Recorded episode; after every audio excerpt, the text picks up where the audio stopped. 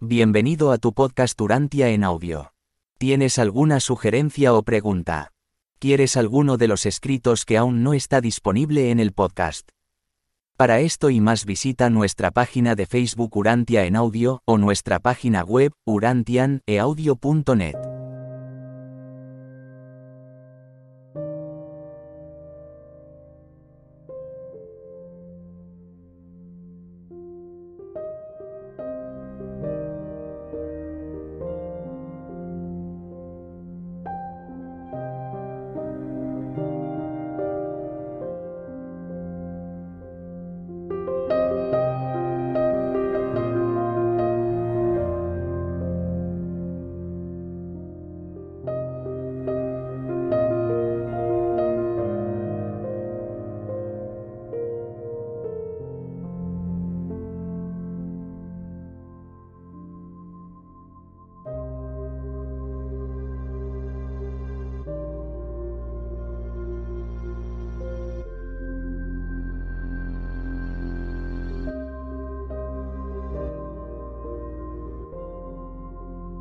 Escrito 138.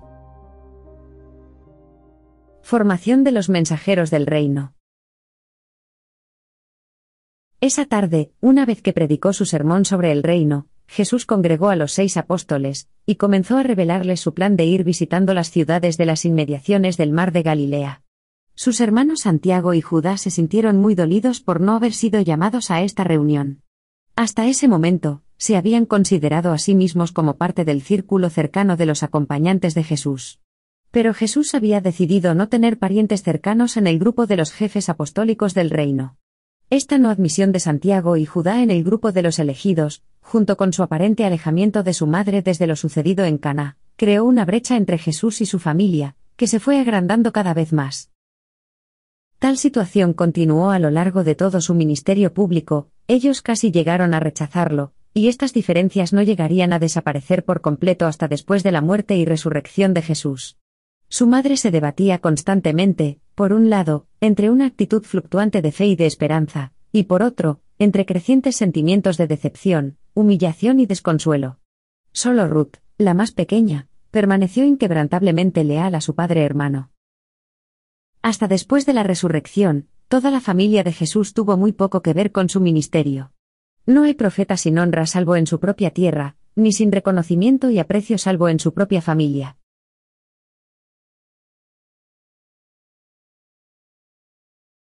¡1! Instrucciones finales.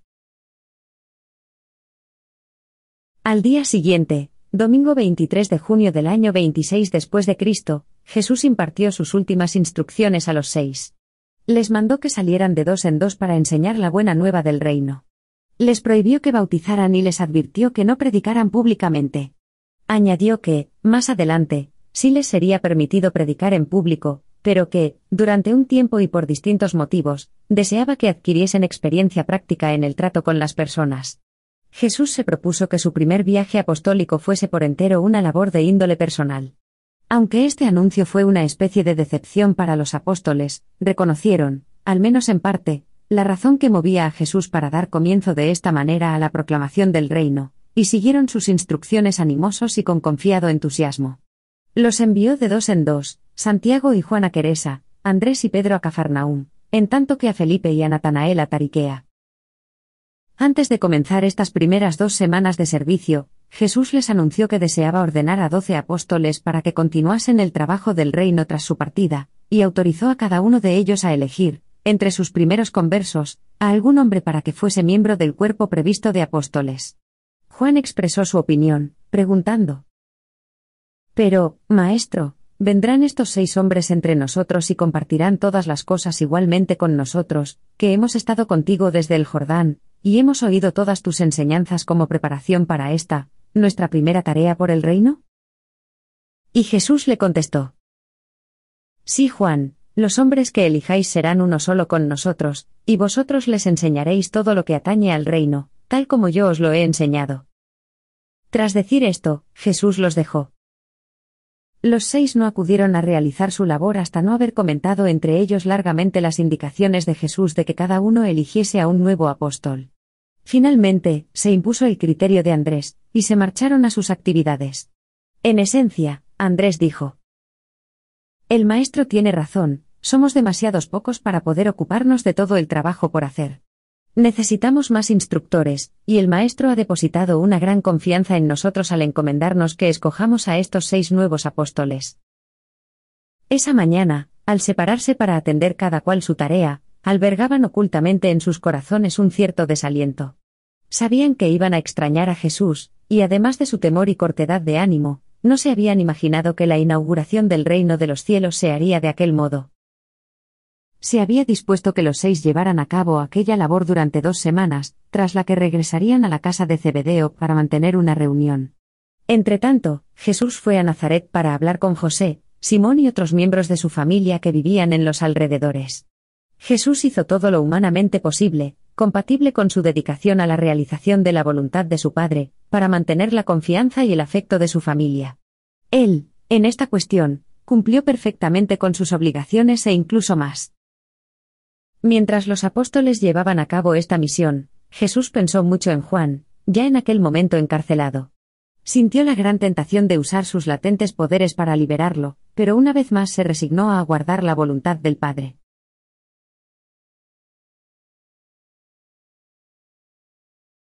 2. La elección de los seis. Este primer viaje misionero de los seis fue sumamente satisfactorio. Todos ellos descubrieron el gran valor del contacto directo y personal con la gente. Volvieron a Jesús siendo totalmente conscientes de que, al fin y al cabo, la religión es exclusivamente, y por completo, una cuestión de experiencia personal empezaron a percibir el hambre de la gente común por oír palabras que les consolaran religiosamente y les alentara espiritualmente.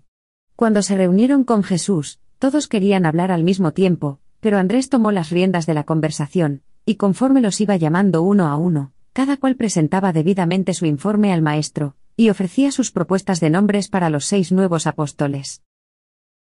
Jesús, después de que cada cual hubiese expuesto su elección de los nuevos apóstoles, sometió a votación, entre todos, los nombramientos realizados, de este modo, los seis nuevos apóstoles fueron oficialmente aceptados por los seis más antiguos. Entonces, Jesús anunció que todos ellos visitarían a estos candidatos para llamarlos al servicio. Los apóstoles recién seleccionados fueron 1. Mateo Leví, recaudador de aduanas de Cafarnaúm, que tenía su despacho exactamente al este de la ciudad, cerca de la frontera con Batanea. Andrés fue quien lo seleccionó. 2. Tomás Dídimo, pescador de Tariquea y con anterioridad carpintero y albañil de Gadara. Felipe lo eligió. 3. Santiago Alfeo, pescador y agricultor de Queresa, fue escogido por Santiago Cebedeo. 4. Judas Alfeo, el hermano gemelo de Santiago Alfeo, también pescador, fue elegido por Juan Cebedeo. 5. Simón el Celote era un alto funcionario del movimiento patriótico de los Celotes, cargo al que renunció para unirse a los apóstoles de Jesús. Antes de unirse a los Celotes, Simón había sido comerciante. Pedro fue quien lo eligió. 6. Judas Iscariote era el hijo único de unos padres judíos adinerados, habitantes de Jericó. Se había incorporado al grupo de Juan el Bautista, y sus padres saduceos lo habían repudiado. Estaba buscando trabajo en estas regiones, cuando los apóstoles de Jesús lo encontraron, y mayormente por su experiencia con las cuestiones pecuniarias, Natanael lo invitó a unirse a ellos. De entre los apóstoles, Judas Iscariote era el único originario de Judea. Jesús pasó todo un día con los seis, respondiendo a sus preguntas y escuchando los detalles de sus informes, tenían muchas vivencias interesantes y provechosas que relatar. Reconocían ahora la sabiduría del plan del Maestro de enviarlos a trabajar de una manera sosegada y personal, antes de poner en marcha cualquier iniciativa de carácter público de mayor envergadura.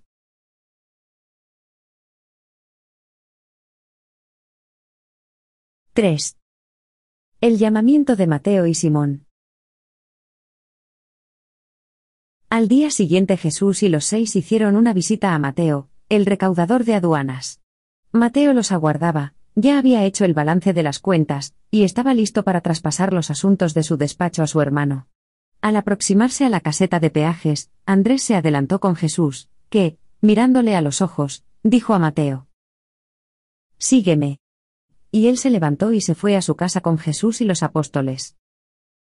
Mateo le dijo a Jesús que él había organizado un banquete para esa noche, que deseaba ofrecerles tal cena a su familia y amigos, si Jesús la aprobaba y accedía a ser el invitado de honor. Y Jesús asintió, dando su consentimiento.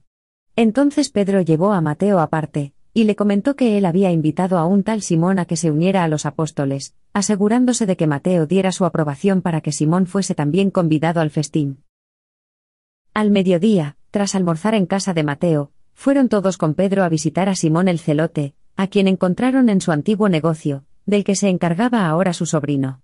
Cuando Pedro llevó a Jesús hasta Simón, el maestro saludó al apasionado patriota y solamente le dijo, Sígueme.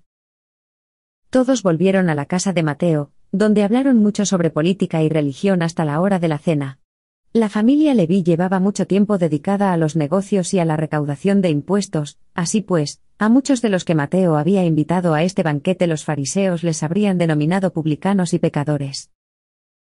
En aquellos tiempos, cuando se le ofrecía a alguien prominente un banquete de recepción de este tipo, se acostumbraba que todas las personas interesadas permaneciesen en el salón del banquete para observar a los invitados, y escuchar la conversación y los discursos de los hombres honorables. En consecuencia, en esta ocasión había muchos fariseos de Cafarnaún presentes para observar la forma de proceder de Jesús en esta insólita reunión social. Conforme avanzaba la cena, la alegría de los comensales escaló en animación, y estando todos disfrutando de un rato tan agradable, los expectantes fariseos comenzaron secretamente a criticar a Jesús por tomar parte en algo tan liviano y desenfadado. Más tarde en la noche, cuando se pronunciaban los discursos, uno de los fariseos más maliciosos llegó hasta el extremo de criticar ante Pedro el comportamiento de Jesús, diciendo, ¿Cómo te atreves a predicar que este hombre es justo, cuando come con publicanos y pecadores, y se presta a estas escenas de desenfado y alegres placeres? Pedro le susurró esta crítica a Jesús antes de que él impartiera la bendición de despedida a todos los congregados.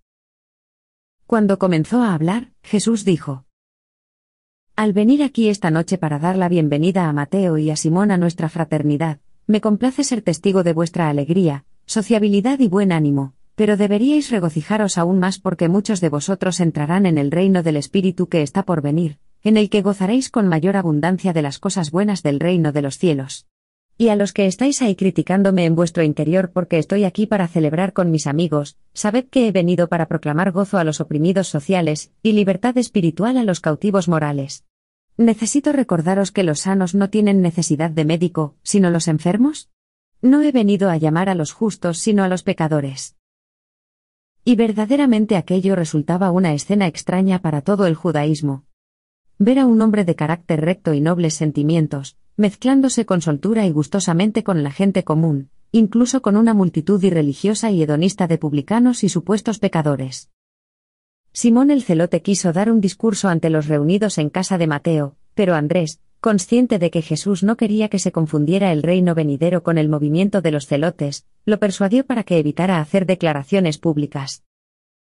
Jesús y los apóstoles pasaron la noche en casa de Mateo, y la gente, al marcharse a sus casas, únicamente hablaba de la bondad y la afabilidad de Jesús.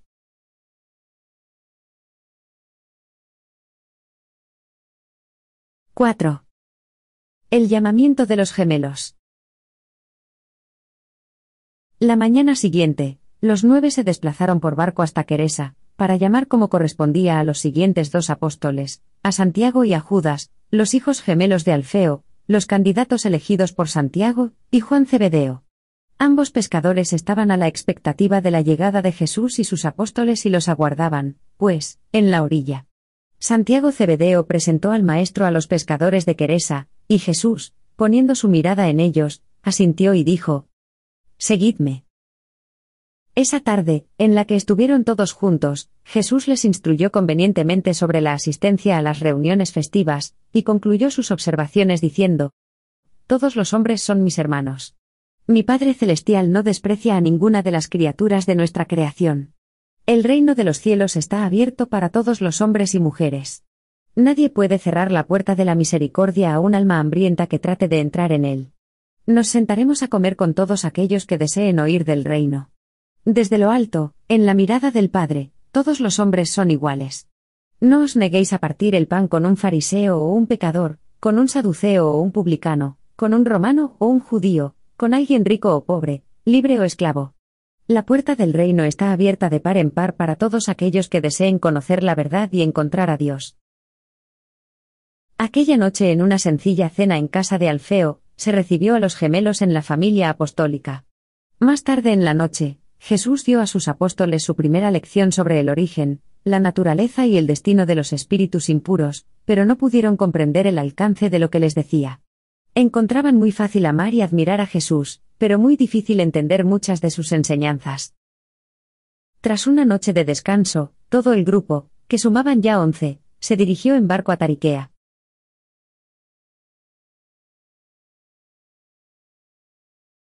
5. El llamamiento de Tomás y Judas. Tomás, el pescador, y Judas, el vagabundo, se encontraron con Jesús y los apóstoles en el desembarcadero de pesqueros de Tariquea, y Tomás llevó al grupo a su casa, que se encontraba cerca. Entonces, Felipe presentó a Tomás, el candidato que él había propuesto para el apostolado, y Natanael hizo lo mismo con Judas Iscariote, su candidato de Judea. Jesús miró a Tomás y le dijo, Tomás, te falta fe, sin embargo, yo te recibo. Sígueme. A Judas Iscariote, el maestro le dijo. Judas, somos todos de la misma carne, y al recibirte entre nosotros, ruego que seas siempre leal a tus hermanos Galileos. Sígueme. Cuando habían descansado, Jesús llevó a los doce aparte durante un tiempo para orar con ellos e instruirles en la naturaleza y obra del Espíritu Santo, pero de nuevo, y en gran medida, fueron incapaces de comprender el significado de esas magníficas verdades que él trataba de impartirles. Había quien comprendía un concepto y quien comprendía otro, pero ninguno de ellos alcanzaba a enterarse de la totalidad de sus enseñanzas. Siempre cometían el error de intentar adaptar el nuevo Evangelio de Jesús a sus viejos sistemas de creencias religiosas. No podían captar la idea de que Jesús había venido para proclamar un nuevo Evangelio de salvación, y establecer un nuevo camino de encontrar a Dios, no percibían que Él, era una nueva revelación del Padre Celestial. Al día siguiente, Jesús dejó completamente solos a sus doce apóstoles, quería que se conocieran y que estuvieran sin su compañía para que comentaran entre ellos lo que les había enseñado. El Maestro volvió para la cena, y durante las horas de la sobremesa, les habló sobre el ministerio de los serafines, y algunos de los apóstoles comprendieron sus enseñanzas. Descansaron durante una noche, y al día siguiente, se dirigieron en barco hacia Cafarnaúm. Zebedeo y Salomé se habían ido a vivir con su hijo David, para poder ceder su amplia casa a Jesús y a sus doce apóstoles. Aquí Jesús pasó un sabbat tranquilo con sus mensajeros, ya elegidos, esbozó detenidamente los planes para proclamar el reino, y explicó convenientemente la importancia de evitar cualquier conflicto con las autoridades civiles, diciendo, Si los gobernantes civiles han de ser reprendidos, dejadme a mí esa tarea. Cuidaos de no hacer ninguna denuncia del César o de sus sirvientes. Fue aquella misma noche cuando Judas Iscariote llevó a Jesús a un lado para preguntarle por qué no se hacía nada para sacar a Juan de la prisión. Y Judas no quedó suficientemente satisfecho con la actitud de Jesús.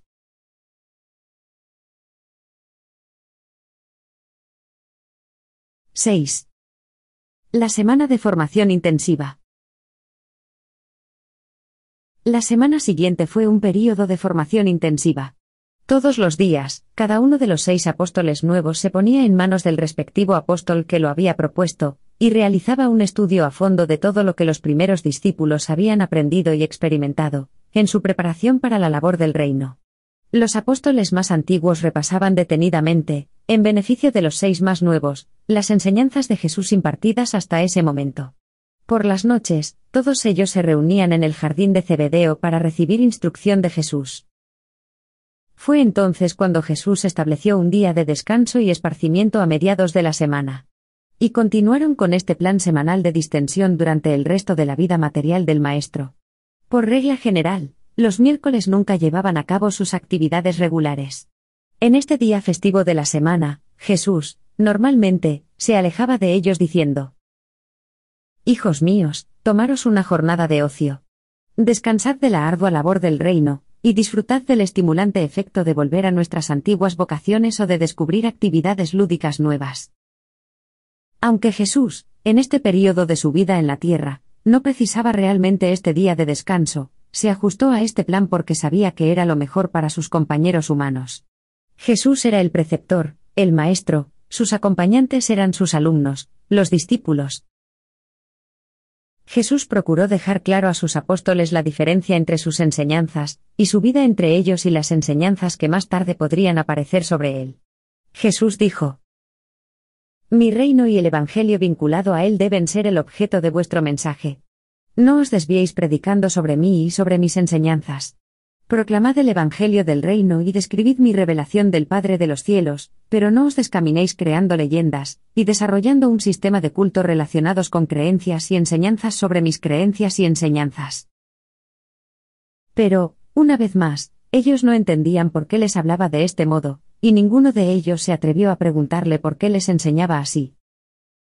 En estas tempranas enseñanzas, Jesús intentó, en todo lo posible, evitar controversias con sus apóstoles, salvo aquellas pertinentes a conceptos erróneos sobre su Padre Celestial. En todas esas cuestiones, nunca titubeó en corregir sus creencias equivocadas. Con posterioridad a su bautismo, a Jesús, durante su vida en Urantia, le movía un único motivo. Realizar una revelación mejor y más verdadera de su Padre del Paraíso, él fue el pionero del nuevo y mejor camino de llegar a Dios. La vía de la fe y el amor. Siempre, exhortaba así a los apóstoles. Buscad a los pecadores, encontrad al afligido y consolad al angustiado. Jesús comprendía su situación a la perfección, poseía un ilimitado poder, que podría haber usado para hacer avanzar su misión, pero estaba totalmente satisfecho con unos medios y personas, que la mayoría de la gente hubiese considerado como insuficientes e irrelevantes. Había emprendido una misión de enormes y profundas posibilidades, pero insistió en dedicarse a los asuntos de su padre de la forma más silenciosa y menos impresionante, evitó deliberadamente cualquier manifestación de poder. Y se propuso entonces actuar discretamente, al menos durante algunos meses, con sus doce apóstoles en torno al mar de Galilea.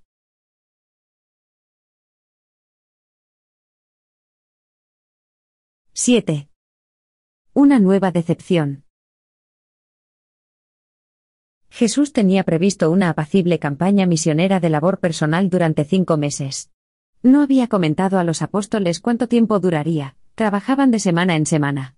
Y temprano ese primer día de la semana, justo cuando estaba a punto de comunicarles este plan a sus doce apóstoles, Simón Pedro, Santiago Cebedeo y Judas Iscariote vinieron a verlo para conversar privadamente con él. Llevando a Jesús aparte, Pedro se atrevió a decir, Maestro, venimos a petición de nuestros compañeros para preguntar si no es ya el momento propicio de entrar en el reino. ¿Y proclamarás el reino en Cafarnaúm o hemos de seguir hasta Jerusalén? ¿Y cuándo sabremos, cada uno de nosotros, el puesto que ocuparemos contigo cuando el reino se instaure? Y Pedro hubiera continuado haciendo más preguntas, pero Jesús levantó una mano en un gesto de reproche y lo interrumpió. Y haciendo señas a los otros apóstoles, que estaban cerca, para que se unieran a ellos, Jesús dijo, Hijos míos, ¿hasta cuándo os tendré que soportar? ¿No os he dejado claro que mi reino no es de este mundo? Os he dicho muchas veces que no he venido para sentarme sobre el trono de David, y entonces, ¿cómo es que estáis indagando qué lugar ocupará cada uno de vosotros en el reino del Padre? ¿No percibís que os he llamado como embajadores de un reino espiritual? ¿Es que no os dais cuenta de que pronto, muy pronto, me representaréis en el mundo y en la proclamación del reino tal como yo represento ahora a mi Padre que está en los cielos? Es posible que yo os haya elegido e instruido como mensajeros del reino, y aún así, no os percatéis de la naturaleza, y la trascendencia de este reino venidero que tendrá preeminencia divina en el corazón de los hombres? Amigos míos, oídme una vez más. Desterrad de vuestras mentes la idea de que mi reino es un gobierno de poder o un reino de gloria. Efectivamente, pronto todo el poder en el cielo, y en la tierra serán puestos en mis manos, pero no es la voluntad del Padre que empleemos esta dote divina para glorificarnos durante esta era. En otra era, en verdad os sentaréis conmigo en poder y gloria, pero nos corresponde ahora someternos a la voluntad del Padre, y seguir adelante en humilde obediencia para llevar a cabo su mandato en la tierra. Una vez más sus acompañantes se quedaron impresionados y perplejos. Jesús los envió de dos en dos para que orasen, pidiéndoles que volvieran a Él al mediodía. Durante esta decisiva mañana, cada cual intentó encontrar a Dios, y cada uno de ellos procuró animar y dar fortaleza al otro, y regresaron a Jesús tal como les había solicitado. Entonces, Jesús les relató la venida de Juan, el bautismo en el Jordán, la fiesta de bodas de Caná, la reciente elección de los seis, y cómo había retirado de ellos a sus propios hermanos en la carne, y les advirtió que el enemigo del reino procuraría asimismo alejarlos. Tras esta charla breve, pero franca, los apóstoles se levantaron, bajo el liderazgo de Pedro, para declarar su inquebrantable devoción a su Maestro y prometer, como Tomás lo expresó, su profunda lealtad al reino, a este reino venidero, sea tal cual sea, aun cuando no lo entienda por completo. En verdad, todos creían en Jesús, aunque no comprendieran por completo sus enseñanzas. Entonces, Jesús les preguntó cuánto dinero tenían entre todos, también quiso saber qué habían previsto hacer por sus familias.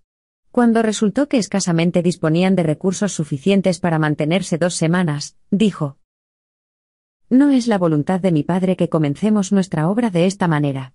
Nos quedaremos aquí, junto al mar, durante dos semanas para pescar o hacer todo lo que tengamos a nuestro alcance, entre tanto, bajo la guía de Andrés, el primer apóstol elegido, os organizaréis con el fin de proveeros de todo lo necesario para vuestra futura labor, tanto en el actual ministerio personal como cuando yo os mande después a predicar el Evangelio, e instruir a los creyentes.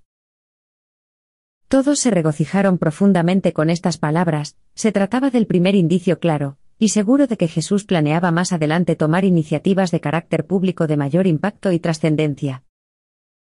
Los apóstoles pasaron el resto del día organizándose de la mejor manera posible, y ultimando los arreglos necesarios para las barcas y las redes, con objeto de salir a pescar al día siguiente. Todos habían tomado la decisión de dedicarse a la pesca, la mayoría de ellos habían sido pescadores, incluso Jesús era un experto barquero y pescador. Él, con sus propias manos, había construido muchas de las barcas que ellos usarían en esos pocos años siguientes. Y eran buenas y fiables. Jesús les instó a que pescaran durante dos semanas, añadiendo, Y luego saldréis para convertiros en pescadores de hombres.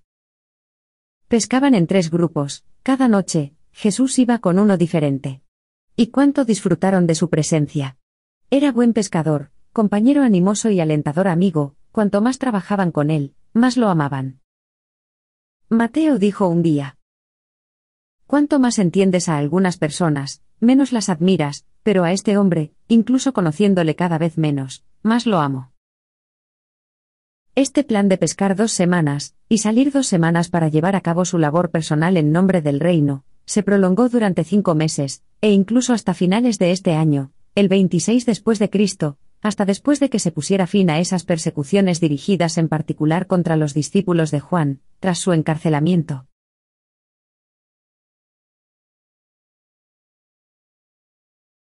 8.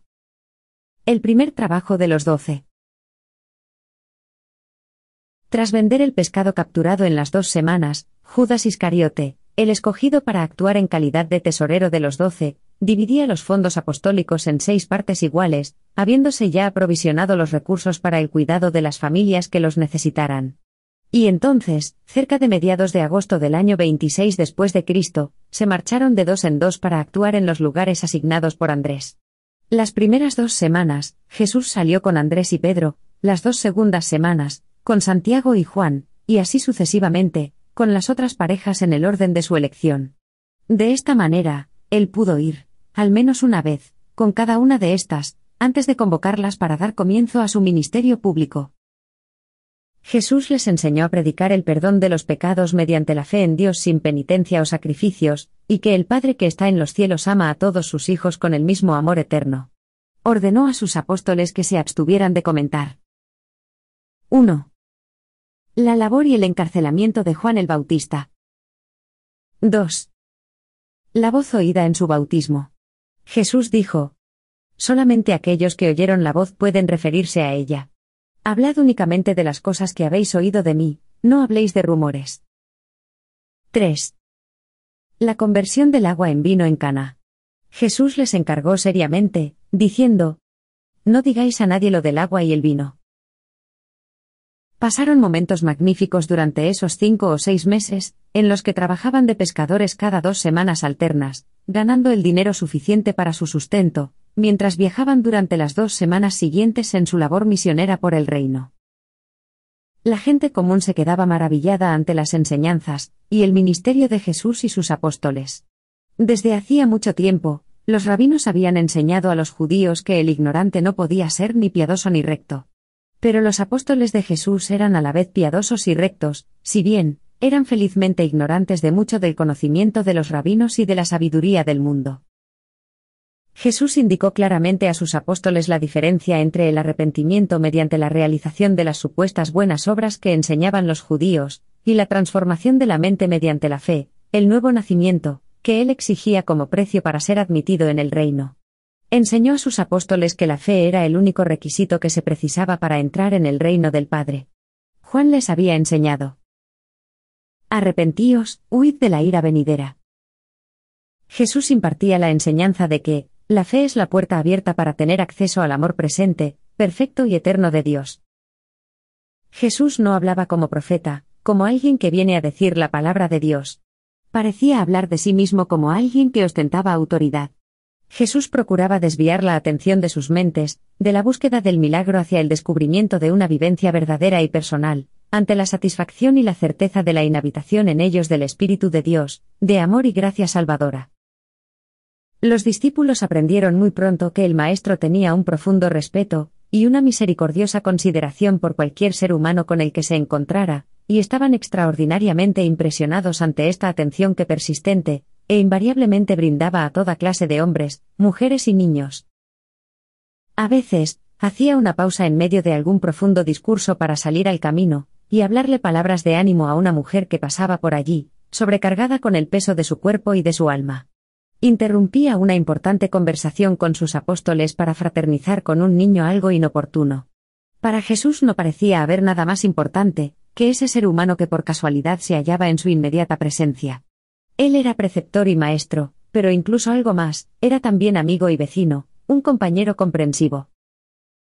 Aunque la enseñanza pública de Jesús consistía principalmente en parábolas y discursos breves, instruía sistemáticamente a sus apóstoles mediante preguntas y respuestas. Durante sus posteriores discursos públicos, siempre haría una pausa para responder a las preguntas que sinceramente le hacían. En un principio, los apóstoles se quedaron impactados por el modo en el que Jesús trataba a las mujeres, pero pronto se acostumbraron, les dejó muy claro que, en el reino, se debería otorgar a las mujeres los mismos derechos que a los hombres.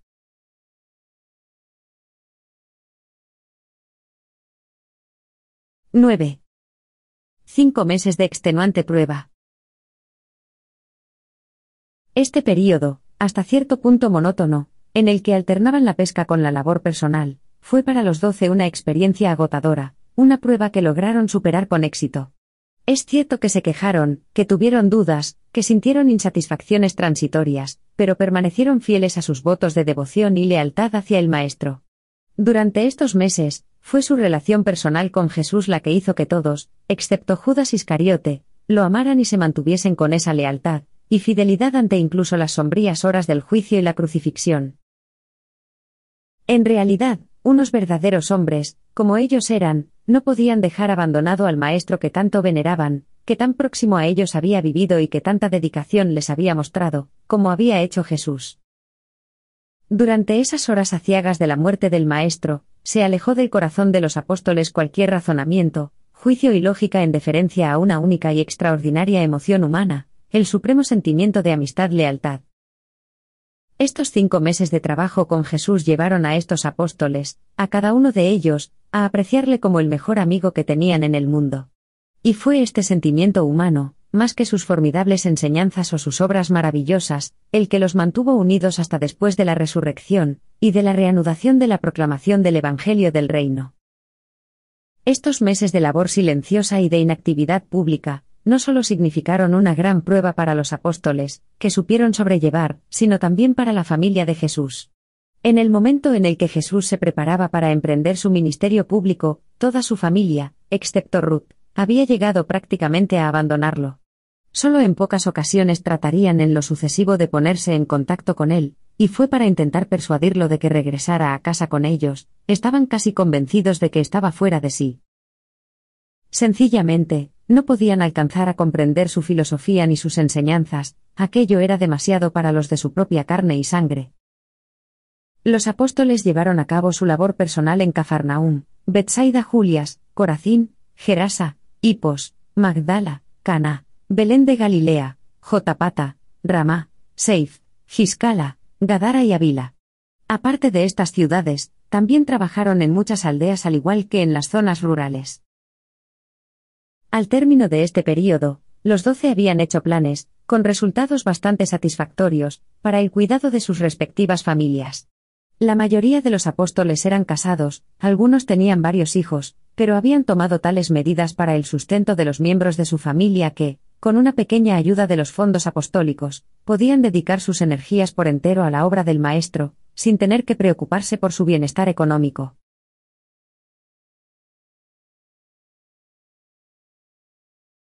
Diez.